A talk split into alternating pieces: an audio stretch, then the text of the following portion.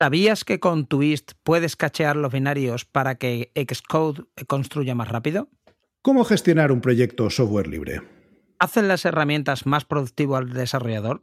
¿Usa Shopify React Native o iOS nativo?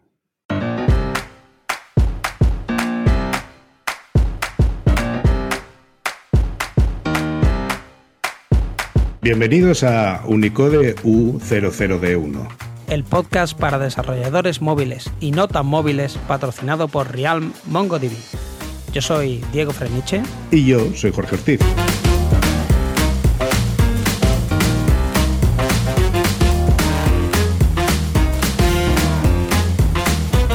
Unicode U00D1, episodio 21, escalando proyectos Xcode.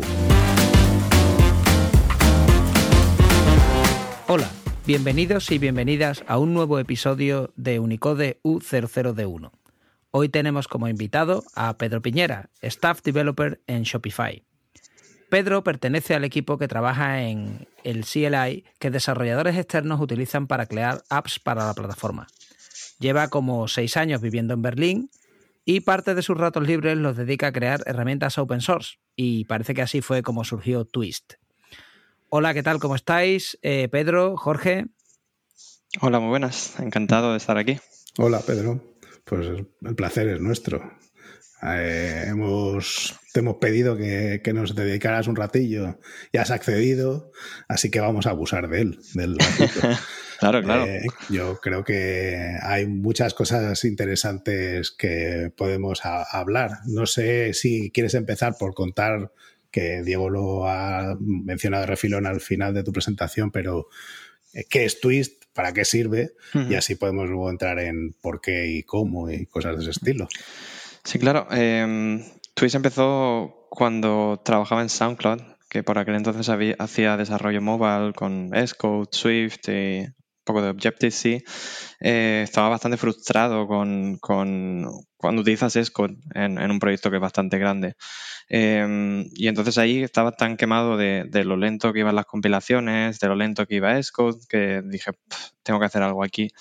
Y nada, me puse a desarrollar la herramienta, cogí ideas de aquí, de allá, eh, me reimplementé toda la librería de Xcode Approach que CocoaPods utiliza, la versión de Ruby la reimplementé en, Swift y ya sobre eso pues empecé a, desarrollar la herramienta.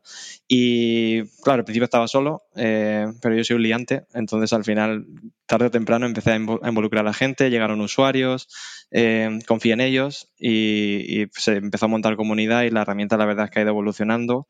Y hoy en día uh, probé funcionalidad que yo creo que eh, bastante guay, por ejemplo, en, si quieres hacer cacheado de, binarios y tal para mejorar los tiempos de compilación, es algo que la herramienta te da y que en, otros proyectos, por ejemplo, pues tendrías que adoptar herramientas como Bazel o Back, que es mucho más compleja. Y, ahí seguimos, iterando, em, animando a la comunidad a que sigan em, desarrollando sus ideas en la herramienta. Y la verdad es que muy guay, es una experiencia bastante chula. De todos los proyectos de open source ha sido el que más, el que más digamos, ha, crecido en torno al que más comunidad se ha montado. Pero tú, tú qué, ¿cómo definirías qué son las cosas principales que puede hacer Twist? O sea... Em, la forma complicado de explicar, ¿no? Eh, al principio empezó como un generador de proyectos que te solucionaban los conflictos de Git que tienes en un proyecto de Xcode. Em, solo que la, abstracción que, implementamos eh, daba bastante juego y ya lo fuimos evolucionando hacia una herramienta que tú puedes utilizar para mantener y para escalar tus proyectos de Xcode.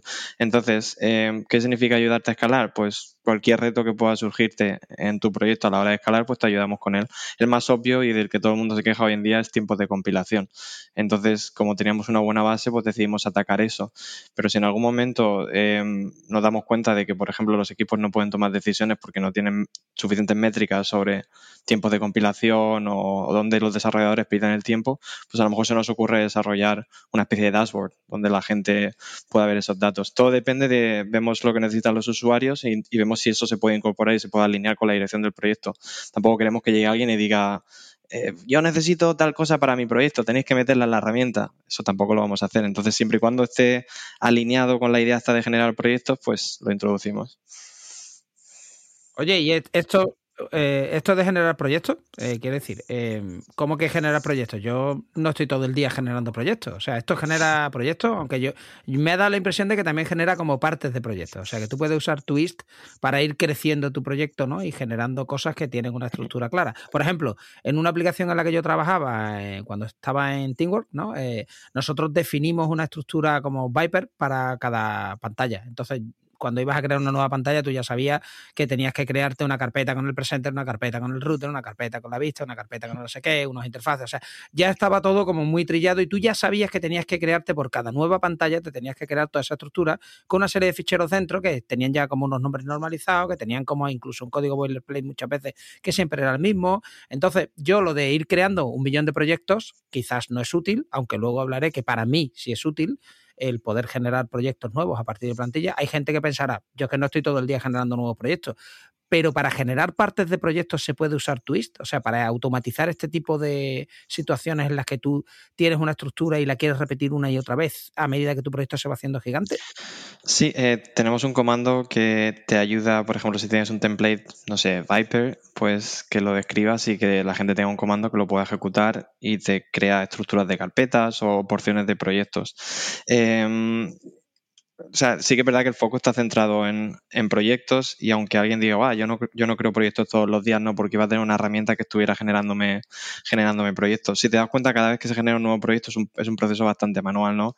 Me voy a Xcode, creo el proyecto, eh, meto las dependencias y al principio bien, pero en el momento en el que ese grafo de dependencias crece bastante y sabemos que hay frameworks que son dinámicos, que de alguna forma cuando los introduces en ese grafo eh, tiene implicaciones en el resto de elementos de, esa, de ese grafo, eh, no, quieres ser no quieres estar ahí pensando en, oh, he metido esto por aquí y ahora este otro elemento de compilación me falla. Quieres que la herramienta sea capaz de estar eso y decirte esto que acabas de hacer, no lo intentes, o sea, no va a funcionar. Me estás metiendo un framework por aquí que eh, tiene este deployment target y es incompatible con el deployment target.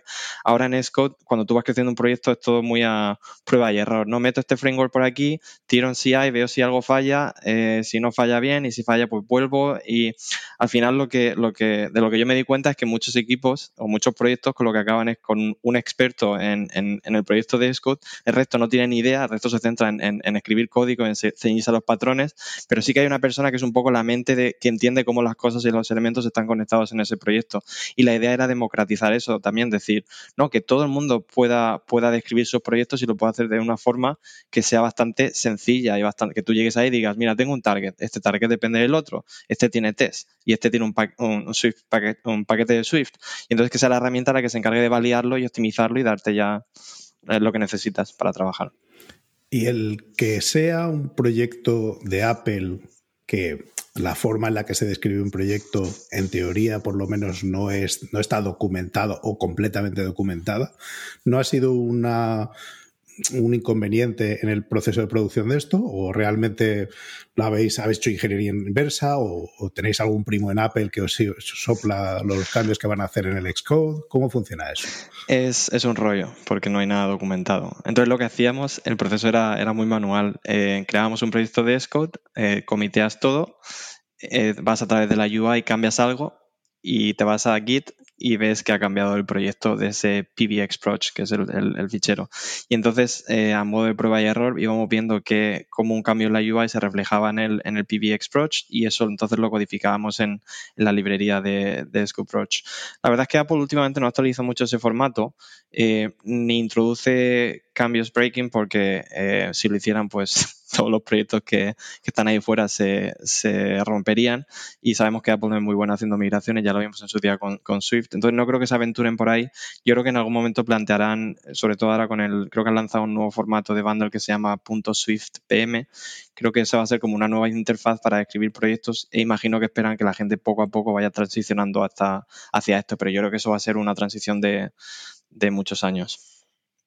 Oye, ¿y tú quieres democratizar entonces la persona que mantiene el proyecto Xcode? Lo que tú quieres democratizar es el dolor de la persona que soluciona los, los merge conflicts ¿no? en el PBX Pro, que probablemente es de las peores cosas que te puedes encontrar nunca. O sea, el momento en el que todo el mundo se levanta por un café o se sienta en la mesa a llorar es cuando te bajas algo y te dice hay conflictos con el PBX Pro, porque es, un momento de pánico ahí, ¿no? Que eso es, siempre doloroso. Eso, no tiene, eso yo cuando lo veía no tenía ningún sentido, claro. Todas las, o sea, tiene sentido que haya conflictos en los ficheros de código que has tocado al mismo tiempo que otras personas, ¿no? Pero en un fichero, y al final, depende de cómo tengas estructurado el proyecto, eh, tocas una pequeña cosa en la UI y de repente ya se ha traducido en un cambio en el PBX ya tienes ahí conflictos. Entonces, lo que también me he dado cuenta era que al final, si ese fichero es muy grande, en el, en el div del pull request en GitHub, la UI no te, no te presenta el div. Entonces, mucha, mucha gente dice, pues bueno, pues supongo que los cambios ahí estarán bien, si sí ahí está contento. Pero claro, muchas veces a través de esos, yo los llamaba side effects, porque al final son side effects de, cambios en la UI. La gente no lo revisaba y de repente te aparecía una build setting que se había colado por algún sitio, alguien había metido un framework y, tú no te habías dado cuenta. Entonces también la, herramienta actúa como de, se pone en CI y dice, no, no, o sea, esto que estás intentando hacer no va a funcionar y ya me encargo yo de fallar CI automáticamente. En Xcode es un poco, yo creo que al final intentan que sea el, compilador el que si compilas un proyecto grande, en algún momento de la compilación fallará, pero que haces? Que esperes 15 minutos a que me tires un error para darme cuenta de no puedo estar haciendo eso en mi día a día. Yo prefiero que haya una herramienta que me valide el proyecto y me diga esto no lo intentes, no funciona.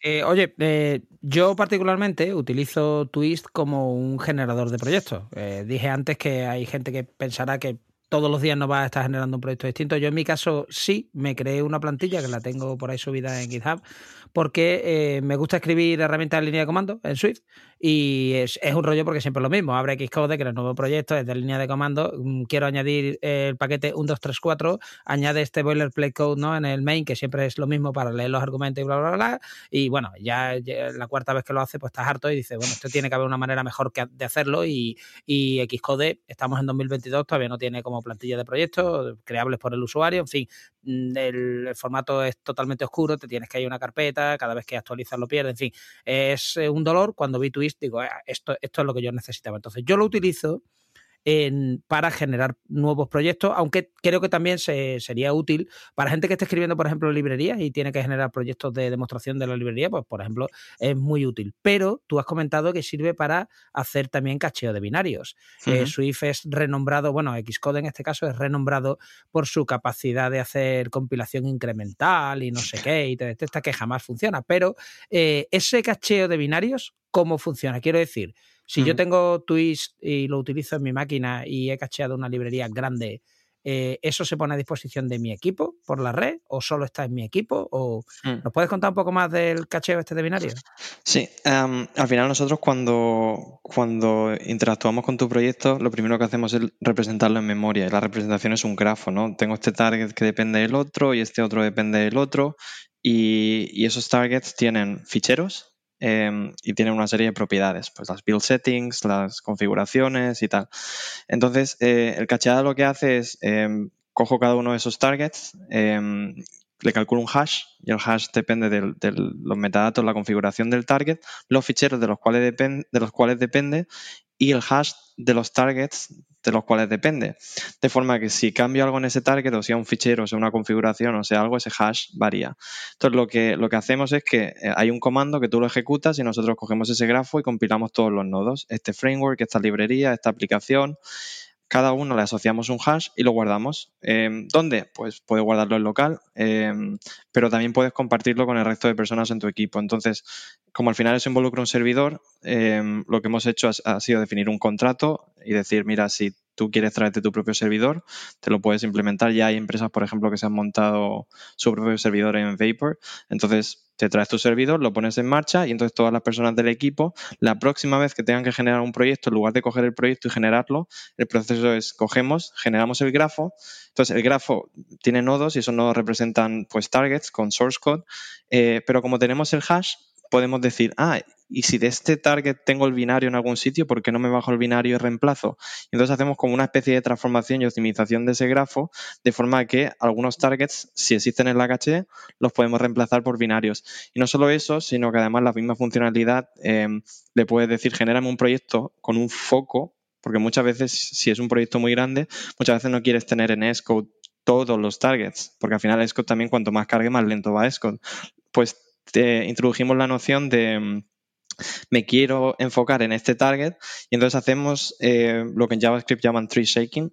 Cogemos el, proyecto y decimos de este nodo lo agito así como si fuera una, rama o un árbol y entonces todos los nodos que no son necesarios para que yo trabaje en este eh, desaparecen. Entonces, te generamos un proyecto no solo más pequeño, con lo cual Xcode va más rápido, sino que algunos de esos, elementos se han reemplazado por binarios.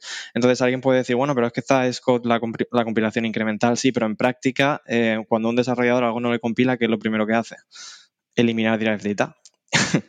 y entonces con eso ya automáticamente ya está forzando a que haya una clean build. Y la incremental build, pues a veces funciona y otras veces no funciona también. Todo depende de cómo esté estructurado el proyecto. Si el proyecto es complejo y es grande, pues eh, pues puede que no funcione tan bien. Es un approach parecido al que siguen uh, build systems como Back y Basil, solo que en su caso lo hacen más, um, nosotros lo hacemos a nivel de módulo, a nivel de target, y ellos lo hacen más a nivel de fichero. Es decir, reemplazan el compilador de Swift o con su propio compilador y entonces hacen las optimizaciones a otro nivel. Lo que pasa que por, por ese approach, em, la integración con Xcode suele ser más dolor de cabeza, porque en nuestro caso generamos algo que Xcode entiende. En su caso es, no, el compilador de Xcode no lo utilices, tienes que utilizar el nuestro, pero para utilizar el nuestro con Xcode tienes que hackear alguna especie de integración para cambiar el compilador de, de, Xcode. Eh, o sea que como parte de Twist hay una parte que es generación, pero hay otra parte que es la propia construcción. O sea, en el mundo, como últimamente estamos muy de Rust, en el mundo de Rust estarías haciendo algo más parecido a lo que es un cargo, no sé si... Ah, sí, sí, sí. O sea, ¿y, qué nos falta para llegar a tener una herramienta que, que se enganche perfectamente y funcione y que haga todo lo que hace un cargo en el mundo de Rust? ¿O no falta ya nada? Ya está todo ahí. Hombre, a mí me gustaría implementar eh, gestión de dependencias porque no me gusta el Swift Package Manager, pero, yo creo que añadir otro, otro gestor de dependencias ahí a, la mezcla va a ser ya demasiado. Eh, sí, porque por ejemplo, una, una cosa al final, si, piensas en todos los gestores de dependencias que hay en, la comunidad, pues hay algunos que se ciñen en binario, ¿no? Como Carthage, luego tienes eh, Swift, Swift Package Manager y CocoaPods que utilizan sources, pero no hay ninguno que tenga un híbrido. O sea, en algún momento a mí me interesa traerme una dependencia como source code y con un simple comando decir, pues ahora la Mofire, digo la Mofire porque llevo tiempo sin hacer desarrollo a iOS y es de lo que me acuerdo, pero ahora de la Mofire quiero el binario y tener en, con un argumento cambiarlo y decir dame el binario o dame el source o dame... Entonces, esa flexibilidad yo creo que le falta a, las herramientas de, gestión de paquetes. Y, y, luego también, por ejemplo, Swift Package Manager tiene cosas muy guays, pero eh, un sitio donde puedas buscarlos, donde puedas tener como tu propio registro de tus, de tus librerías. Eh, no sé, es una idea que, que, llevo tiempo explorando. La otra, Cargo, la verdad es que lo hace muy bien, todo el tema de extensibilidad a través de, de plugins y tal. La idea está de que si tienes algún, algún ejecutable en tu sistema que se llame, creo que es Cargo o algo, entonces creo que Swift hace lo mismo. Pues esa funcionalidad traerla a Twist de forma que la gente pueda extender Twist con nuevos, con nuevos flujos. Ya estamos experimentando con eso, con un sistema de, plugins, porque al final yo creo que lo que hace que una, que una herramienta, eh, digamos, gane potencial o que la utilice más gente y tal, es darle flexibilidad a través de un sistema de plugins. Si miras todo el ecosistema JavaScript, casi todo el tooling tiene la noción de plugin, solo que en, lenguajes compilados como Swift y Rust, pues es un, es un, es un reto, porque o bien cargas esos plugins dinámicamente, que imagino que en Swift se podrá hacer, no sé si, creo que Rust también tiene la posibilidad, o haces una extensión a través de, de procesos del sistema, que es lo que hace, lo que está haciendo ahora cargo. Y, cosas de configuración que también ofrece cargo como eh, feature flags y o sea, parametrizar lo que la construcción de forma que la configuración sea definida en, la herramienta y no en el código. Eso estáis ahí. Eh, es una opción que, no se ha contemplado. ¿Cómo, cómo estáis ahí? O sea, la idea de features no, no, no tenemos nada parecido en, en, Twist, porque al final las features es para que, para que el paquete de cargo, ¿no? El crate este, puedas ah, entrar a tener funcionalidades o no en función de lo que tú necesites en tu proyecto. Como al final no somos un gestor de dependencias, no, no tenemos nada como features, pero sí que tenemos una, una funcionalidad que yo creo que es bastante útil, que puede estar a lo mejor un poco conectada con el tema features, que es el, el que tú te puedas crear tus tus abstracciones sobre cómo quieres definir tu proyecto em, y al final que tú digas, mira, aquí esto se llama proyecto, pero yo tengo esta arquitectura y quiero que un proyecto se llame de esta forma.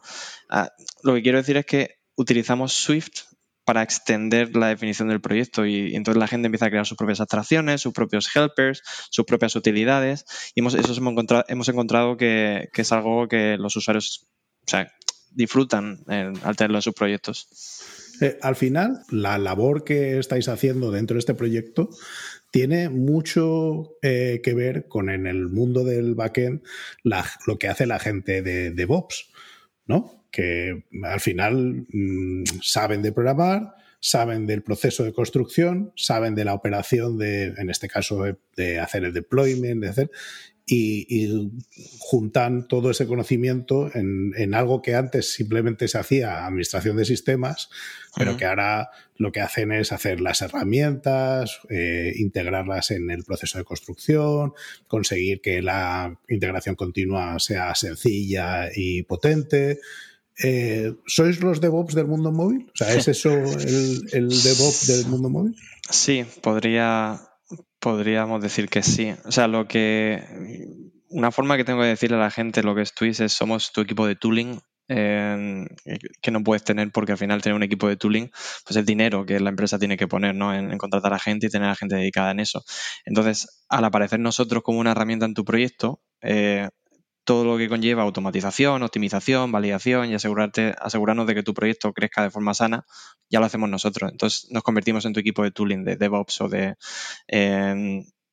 y así yo creo que es, como la gente ve la, ve la herramienta.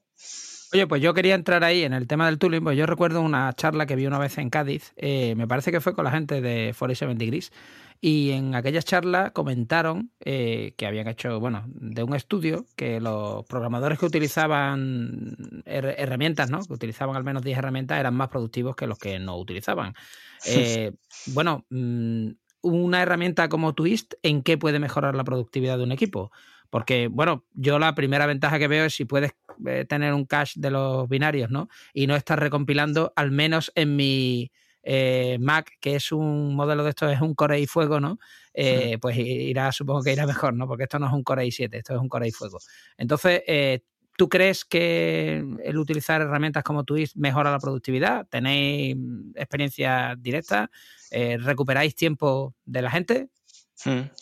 No tenemos, no tenemos números, eh, tenemos números de uso, pero no, hemos medido, eh, yo que sé, el tiempo que invertían antes versus el tiempo que, invierten ahora en, tareas de mantenimiento del proyecto.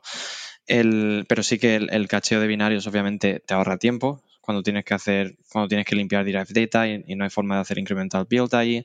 Eh, también te ahorra tiempo, como decía antes, al final Xcode muchas veces confía en que el compilador en algún momento, si algo está mal, te lance un error pero ese error puede aparecer el primer minuto, pero puede aparecer a los 10 minutos. En plan, te tiras 15 minutos compilando y te dice no se puede firmar la aplicación y tú te quedas con cara de eh, no me has podido decir esto antes. Entonces nosotros validamos el proyecto mucho antes y lanzamos errores pronto porque sabemos que el tiempo es valioso, no quieres estar ahí. Si sabemos que no va a compilar, te lo decimos y punto, no generamos el proyecto.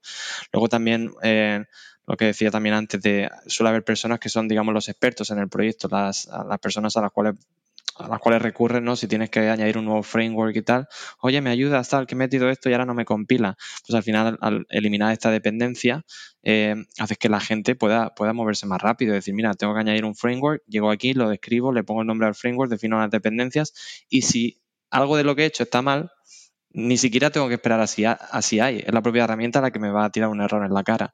Entonces yo creo que hay un montón de, de aspectos de mantenimiento de proyectos donde te ahorra, te ahorra mucho tiempo. Oye, eh, hablando de proyectos, ¿no? Ya que esto es un proyecto software libre eh, y me has dicho que, bueno, que tenéis usuarios, que se fue uniendo gente, mm, ¿es duro mantener la comunidad alrededor de eso? Eh, ¿Nos puedes contar un poco cómo es el día a día de ir gestionando un proyecto software libre? Hmm. Es, es un reto. un reto porque al final a, las, a, las, ocho horas de trabajo, pues eh, imagínate pues un stream de notificaciones, de pings en Slack, de gente, al final la gente ha asociado tu cara con el proyecto y cuando tienen que eh, buscar consejo o lo que sea, pues a quien, a quien recurren es a mí.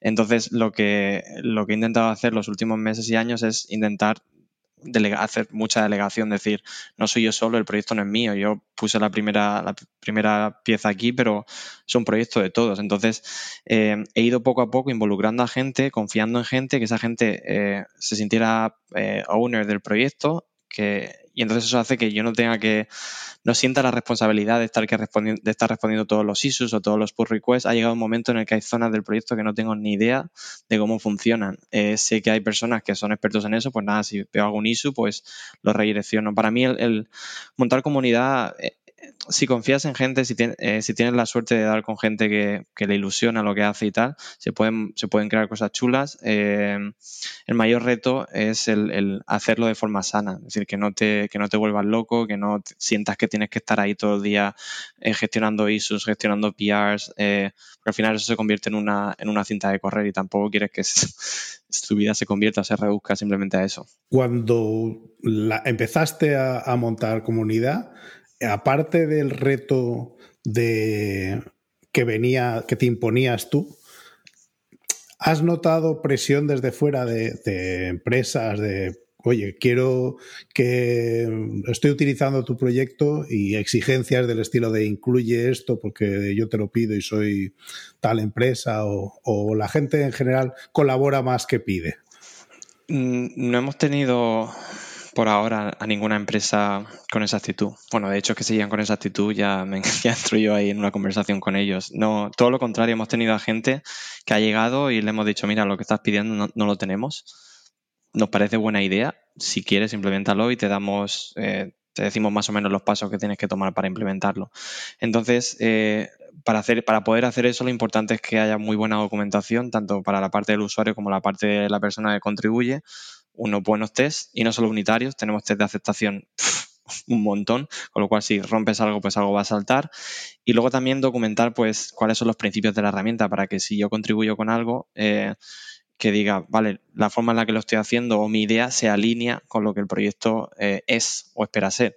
Eh, que no llegue alguien con un, es que me gustaría meter un comando que me imprimiera la primera línea de cada fichero de Swift bueno, no, no, es, no es el core del, proyecto. Por eso lo que decía antes de, un sistema de plugins. Eh, queremos que el core sea la generación de proyectos y luego ya que cada uno, si se lo quiere extender con una herramienta que haga eso, pues oye, lo puedes hacer sin ningún tipo de, de problemas. Entonces, por ahora el crecimiento ha sido bastante sano. O sea, si, si, lo comparas con otros proyectos de open source que ha llegado un momento en el que el, el, maintainer ha tenido que, que pirar de la, de la, cantidad de trabajo. Yo he estado en situaciones donde te decir, ostras, es que abro GitHub y tengo 20 pull requests y me meto algunos a revisarlos y es que no tengo nada de contexto. Me tiraría media hora para ganar contexto para entonces ser capaz de, de revisar el pull request.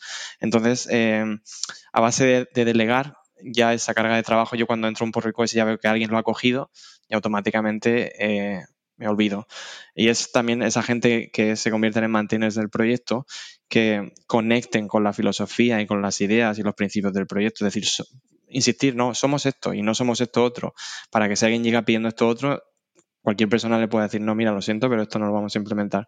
Y la verdad es que hemos tenido suerte, tengo que decir, con la, con la comunidad que hemos montado. Gente muy, muy guay. Y luego nos hemos encontrado, otra cosa que me ha gustado bastante de esta experiencia es... Eh, nos hemos encontrado con desarrolladores que han llegado al proyecto con eh, un poco como muy humildes, ¿no? Mira, lo estoy utilizando, tal, y empiezas a darles oportunidades, empiezas a motivarlos a contribuir y de repente se motivan tanto que traen mucha energía al proyecto y muchas ideas y te ilusiona verlos. Por ejemplo, hay un chico de, de Polonia y tal, que entró con mucho miedo porque, claro, se encontró con, un grupo de gente que todos hablábamos inglés, inglés y él no estaba acostumbrado a hablar inglés en su trabajo. Recuerdo una reunión que nos dijo muchas gracias, estaba muy contento porque no solo estaba aprendiendo, estaba haciendo cosas guays en open source, sino que estaba practicando su inglés con nosotros. Y este chico, eh, en algún momento había que implementar una funcionalidad y le dije, oye, ¿te parece si la quieres implementar tú? La cogió, la implementó, se convirtió en el, en el dueño de la, de la la documentó, la testeó, hizo incluso, evangelizó la, la funcionalidad que había implementado. Y la verdad es que está guay ver a alguien que entra así como, oye, hay alguien aquí y de repente sale como, ostras, se ha convertido en un experto en esa zona del proyecto. Que has utilizado tú el proyecto un poco para ir mentorizando gente, ¿no? Coger gente que era un poco más, ¿no? Tenía menos experiencia e irlos, ¿no? Eh, y eso es lo que es un poco lo que estoy intentando hacer. Lo he hecho con Twist y hace poco he empezado un proyectillo open source y estoy, estoy haciendo eso. Eh, me he dado cuenta de que, es algo que me gusta y entonces eh, tengo la capacidad, como decía antes, de, liar a gente, de liar a... De, hay una idea, hay algo que tenemos que resolver, vamos a juntarnos aquí a resolver esto y aprovechar la oportunidad para gente que a lo mejor está entrando en el mundillo y que de repente ves no sé, por ejemplo, lo que estamos montando ahora es una CLI, ¿no? Y, y, hablas con la gente, oye, tal, hacemos una CLI y dices, yo no sé si voy a saber hacer eso. Y entonces te sientas con ellos, empiezas a implementar comandos y se quedan así mirando el, código y dicen, ostras, no sabía que esto iba a ser tan sencillo, claro, pero si esto no es, no es física cuántica. Entonces, trabajar con ellos, idear, oye, ¿cómo te imaginas que sería esta API? ¿Cómo llamarías a este comando? ¿Qué te parece si hacemos esta documentación? Y ves que la gente se va, se va empoderando. Eso, lo estoy intentando hacer bastante últimamente. No solo ya con Twitch, sino con cualquier proyecto. ¿Y esta nueva, este nuevo proyecto cómo se llama? ¿Y qué es? Ah, se llama Gestalt eh, y es un framework de JavaScript para hacer aplicaciones web. Sí, otro más. Eh, no se me ha dado por ahí. En, Shopify estoy utilizando bastante TypeScript últimamente y he estado jugueteando con, frameworks como Svelte, eh, Next. Entonces he ido cogiendo ideas de todos los frameworks que me gustan y he dicho, ah, mira, las voy a, combinar y voy a crear algo nuevo. Y ahí he empezado. He empezado a hacer marketing, he creado repositorios, ya he liado gente para, empezar a hacer cosillas ahí en el proyecto y, y la verdad es que muy guay. No, si esto es como, o sea, todo Jedi eh, finaliza su formación cuando monta su sable láser, ¿no? Y todo programador JavaScript, ¿no? Finaliza su formación cuando crea su propio framework, ¿no? Si, no, es que es como que no, no has acabado, ¿no? La, formación. Ahí estás. pero, Pedro, tú, tú entraste en Shopify eh, haciendo desarrollo móvil, ¿no? ¿Cómo es que estás haciendo cosas de JavaScript? Cuéntanos. Pues empecé em, haciendo tooling dentro de Shopify, pues utilizaban Kotlin y Swift por aquel entonces y, nada, pues hacíamos tooling de todo tipo, integración continua, hacíamos eh, lanes para Fastlane, eh, casi siempre en Ruby, porque Shopify utiliza Ruby bastante y Rails.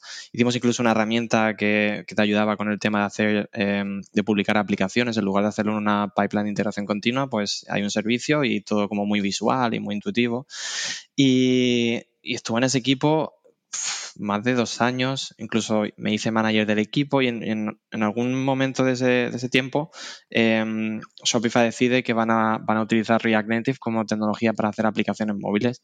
Entonces, eh, ahí fuimos todos como transicionando hacia la tecnología en términos de tooling, en términos de conocimiento, en términos de madre mía, qué significa esto para las aplicaciones que existen.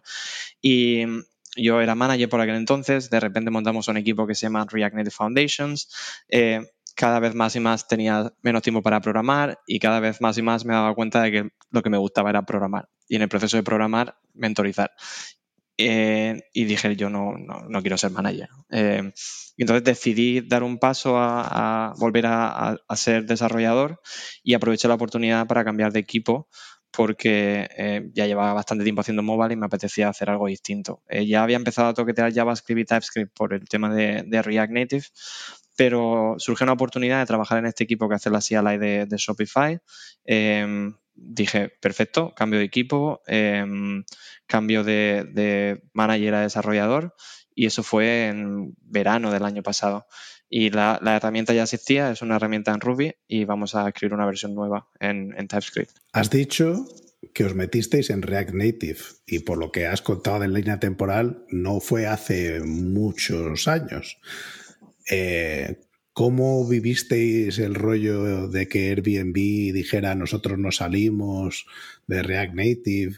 ¿Supuso un, pues como, no sé, alguna confirmación o algún, alguna incertidumbre porque una empresa que se había montado a ese, a ese barco al principio lo rechazó y decidió ir en programación nativa o os dio igual? O...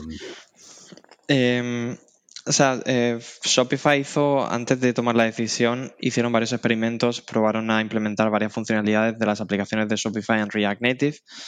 Había retos, obvios. Em, estábamos en relaciones con Facebook, con lo cual sabíamos un poco hacia dónde iban a llevar la tecnología y si esos retos que nos estábamos encontrando ahora en algún momento se, solventarían y lo iban a hacer. Em, entonces, después de hacer unas cuantas pruebas y tal, eh, decidieron que, era una buena idea. Entonces, sí que es verdad que era un poco raro, ¿no? Después de haber visto Airbnb y tomar esa decisión, decir, si a, Airbnb no le ha funcionado, ¿por qué le va a funcionar a Shopify? Sin embargo, no sé, no sé cómo lo hace Airbnb, pero yo sé que Shopify cuando toma una decisión con algo eh, va a tope con eso. Y cuando digo va a tope me refiero a que hace inversión a todos los niveles, a nivel de, conocimiento, a nivel de librerías, a nivel de tooling, a nivel de involucración con, el, con, las tecnologías. No sé si, um, si lo habéis visto, pero en, términos de Ruby y Rails, contribuyen con Ruby. Hay un equipo que solo contribuye a Ruby y otro equipo que contribuye a Rails. Entonces con React y React Native es algo parecido. Eh, contribuyen y obviamente todos los obstáculos que se van encontrando y problemas y dificultades, pues eh, intentan solucionarlos o intentan buscar alternativas. Entonces, como es una inversión tan grande a todos los niveles y se evangeliza la idea por todos los sitios, pues eh, si, pones todos los esfuerzos en que una cosa funcione, pues es muy probable que, aquello funcione. Em, en retrospectiva, yo creo que fue una buena idea. Eh, sí que es verdad que obviamente había gente que quería hacer nativo y esa gente pues decidió eh, dejar la empresa. Luego se, se les dio recursos em, em, a esa gente que quería transicionar hacia React Native, se le dio la posibilidad a la gente que no quería hacer ningún tipo de desarrollo mobile más, es decir, que fueron bastante, eh, permitieron a la gente transicionar si es que no estaban de acuerdo con la, con la decisión tecnológica.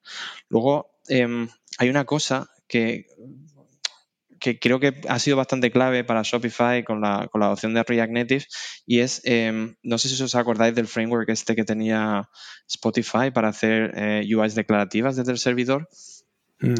Pues eh, Shopify es una plataforma que es eh, con mucho foco en extensibilidad, que desarrolladores externos puedan extender las aplicaciones. Entonces, eso en web es bastante, relativamente sencillo, ¿no? Al final tienes tecnologías que son muy dinámicas, coges un componente de React y lo cargas en alguna parte de la UI. Pero hacer eso a nivel de mobile, tendrías que inventarte tu propio lenguaje para declarar las UIs, que fue lo que hizo Spotify. Sí, o sea, eh, como la molécula, ¿no? Era algo así, ¿no? Sí, definieron, no sé cómo lo llamaban, que si lista, que si imagen, que si tarjeta, que si tal. Pues entonces lo que, lo que nosotros hemos hecho con React Native, y ya nos están explorando varias aplicaciones, es la idea de que un desarrollador externo pueda describir un componente de React Native, no deja de ser una descripción, no contiene nada, describes, y entonces se renderiza en el servidor, en un servidor para, por temas de seguridad, para asegurarnos de que esos componentes no están haciendo APIs de JavaScript que no deberían estar accediendo. Se sirve al cliente, es decir, el cliente recibe esa representación virtual, y entonces React Native es capaz de entonces meterla. Entonces, si eso lo hubiéramos tenido que hacer con nativo, pues habría sido un dolor de cabeza porque tendrías que haber inventado una abstracción por encima de UIKit que hubiera sido capaz de hacer todo eso, mientras que React, React Native y la noción esta del DOM virtual hace que todo eso sea posible. Entonces, por ejemplo, en una aplicación de determinado punto de venta, eh, hay desarrolladores externos que hacen aplicaciones para la aplicación de, iPad de, Shopify. Y eso es muy cañero desde el de vista de, business. Eh, vas al CEO y le dices, no, vamos a hacerlo en, Swift, que mola más, que tiene una experiencia nativa, ya, pero no se puede extender. Y la extensibilidad en el tema del e-commerce es, clave. pero esto lo has comparado en concreto con UIKit o con la, el SDK tradicional de Android. Ahora que tenemos Swift UI y que tenemos Compose, ¿cambiaría tu veredicto? O sea, ¿crees que afecta en algo esas interfaces declarativas que han aparecido en las dos plataformas con respecto a esa opción que tomasteis de ir con React Native? O sea, creo que lo mismo se podría, se podría hacer con Swift UI. Al final, eh, lo que necesitarías es que el componente se renderizara en un servidor y que se sirviera y que de alguna forma Swift UI fuera capaz de, dinámicamente eh, cargarlo en un, en un stack de, de, Swift UI.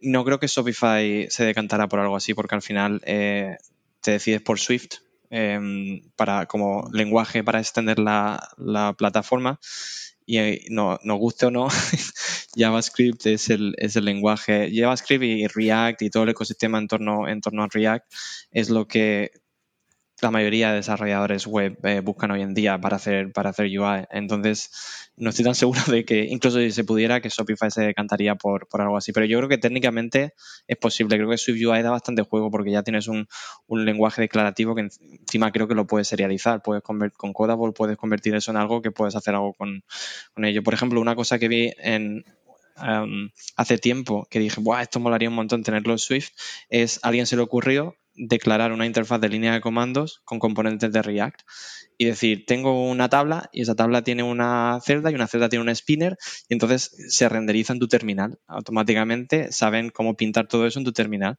dije, eso, eso mismo, si quieres hacer una CLI en, en Swift, lo puedes hacer. Declaras eh, las vistas eh, con Swift UI, lo único en lugar de ser componentes visuales que se van a pintar en la aplicación, pues son componentes de terminal y tienes alguna especie, no sé si Swift UI tiene ese concepto, pero un, renderizador que es capaz de coger eso como entrada y pintar algo en tu terminal. Y, mola mucho, mucho. A ver, yo creo que, que las ideas que hemos repasado a mí, vamos, desde luego hay muchas cosas de las que no tenía ni, ni la más remota idea y que o sea, no nos planteamos muchas veces como desarrolladores de, móvil. O sea, esto que estabas diciendo del reto que está en extender en el, la aplicación y que para nosotros no entra en consideración normal es súper interesante. Eh, al final, una cosa del e-commerce... Creo que ahí Shopify lo está haciendo muy bien, ¿no? Tú, depende del país al que vayas, el e-commerce significa algo completamente distinto. En Estados Unidos utilizan tarjetas de crédito por todos los lados, mientras que llegas a Alemania, y en Alemania todo el mundo quiere pagar eh, con su tarjeta aquí de Alemania y con dinero en efectivo si es posible. Entonces, tú no puedes diseñar tantas versiones de Shopify como versiones de e-commerce hay en el mundo. te, te volverías loco. Entonces, ellos dicen, nos centramos en la base y que sean los desarrolladores externos los que se dediquen a extender la plataforma. Entonces, eh, si tu foco está en extensibilidad, tienes que tomar decisiones tecnológicas que te eh, permitan la extensibilidad. Y volviendo a lo, a lo, de JavaScript, JavaScript es el lenguaje que se puede ejecutar en cualquier runtime, en cualquier sitio, eh, con sus medidas de seguridad y tal, porque obviamente eso tiene, tiene aspectos de seguridad a considerar, pero y luego también al final metes un modelo mental. La gente dice, no, es que lo guay de React Native o React es que puedes reutilizar lo que escribes en web, lo puedes utilizar en mobile.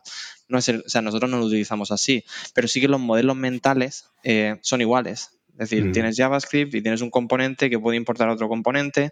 Entonces, el que viene de web y tiene que hacer una funcionalidad mobile, pues con que sepa cómo que en, web es un botón y en el otro sitio también es un botón, pero a lo mejor tiene una serie de propiedades distintas, el código que tienen que escribir, la estructura y tal, las herramientas son todas parecidas. Bueno, tienen que compilar la aplicación, pero por lo demás, eh, entonces eso también permite que la gente vaya saltando de proyecto fácilmente y eso es al final también lo que quieres como empresa, que no tengas a alguien haciendo Swift UI y le digas, oye, ¿puedes implementar esta funcionalidad en el frontend? No, es que yo solo hago Swift UI.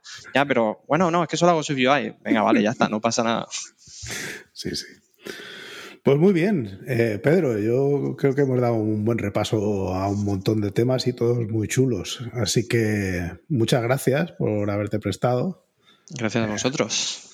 Y hasta siempre. Hasta luego. Chao. Venga, muchas gracias. Hasta luego.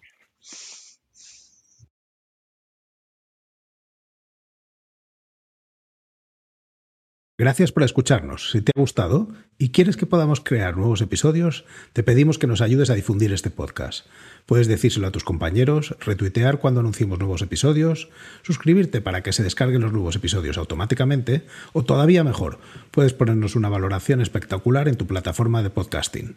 Si tienes sugerencias sobre cómo podemos hacerlo mejor o propuestas de invitados o contenidos, ponlo en un tuit incluyéndonos a Diego, arroba de Freniche, o a Jorge, JD Ortiz. Te recomendamos atender a los meetups de Realm. Tienes el enlace en la descripción. Y si tienes dudas sobre Realm o MongoDB, puedes participar en los foros. Si podemos aportar algo a tu comunidad, estaríamos encantados de atender a vuestros eventos, podcasts, conferencias o meetups.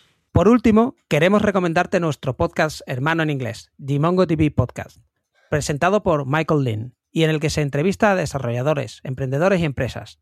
Lo tienes disponible en las principales plataformas de podcasting. Esto es todo por este episodio de Unicode U00D1. Hasta la semana que viene.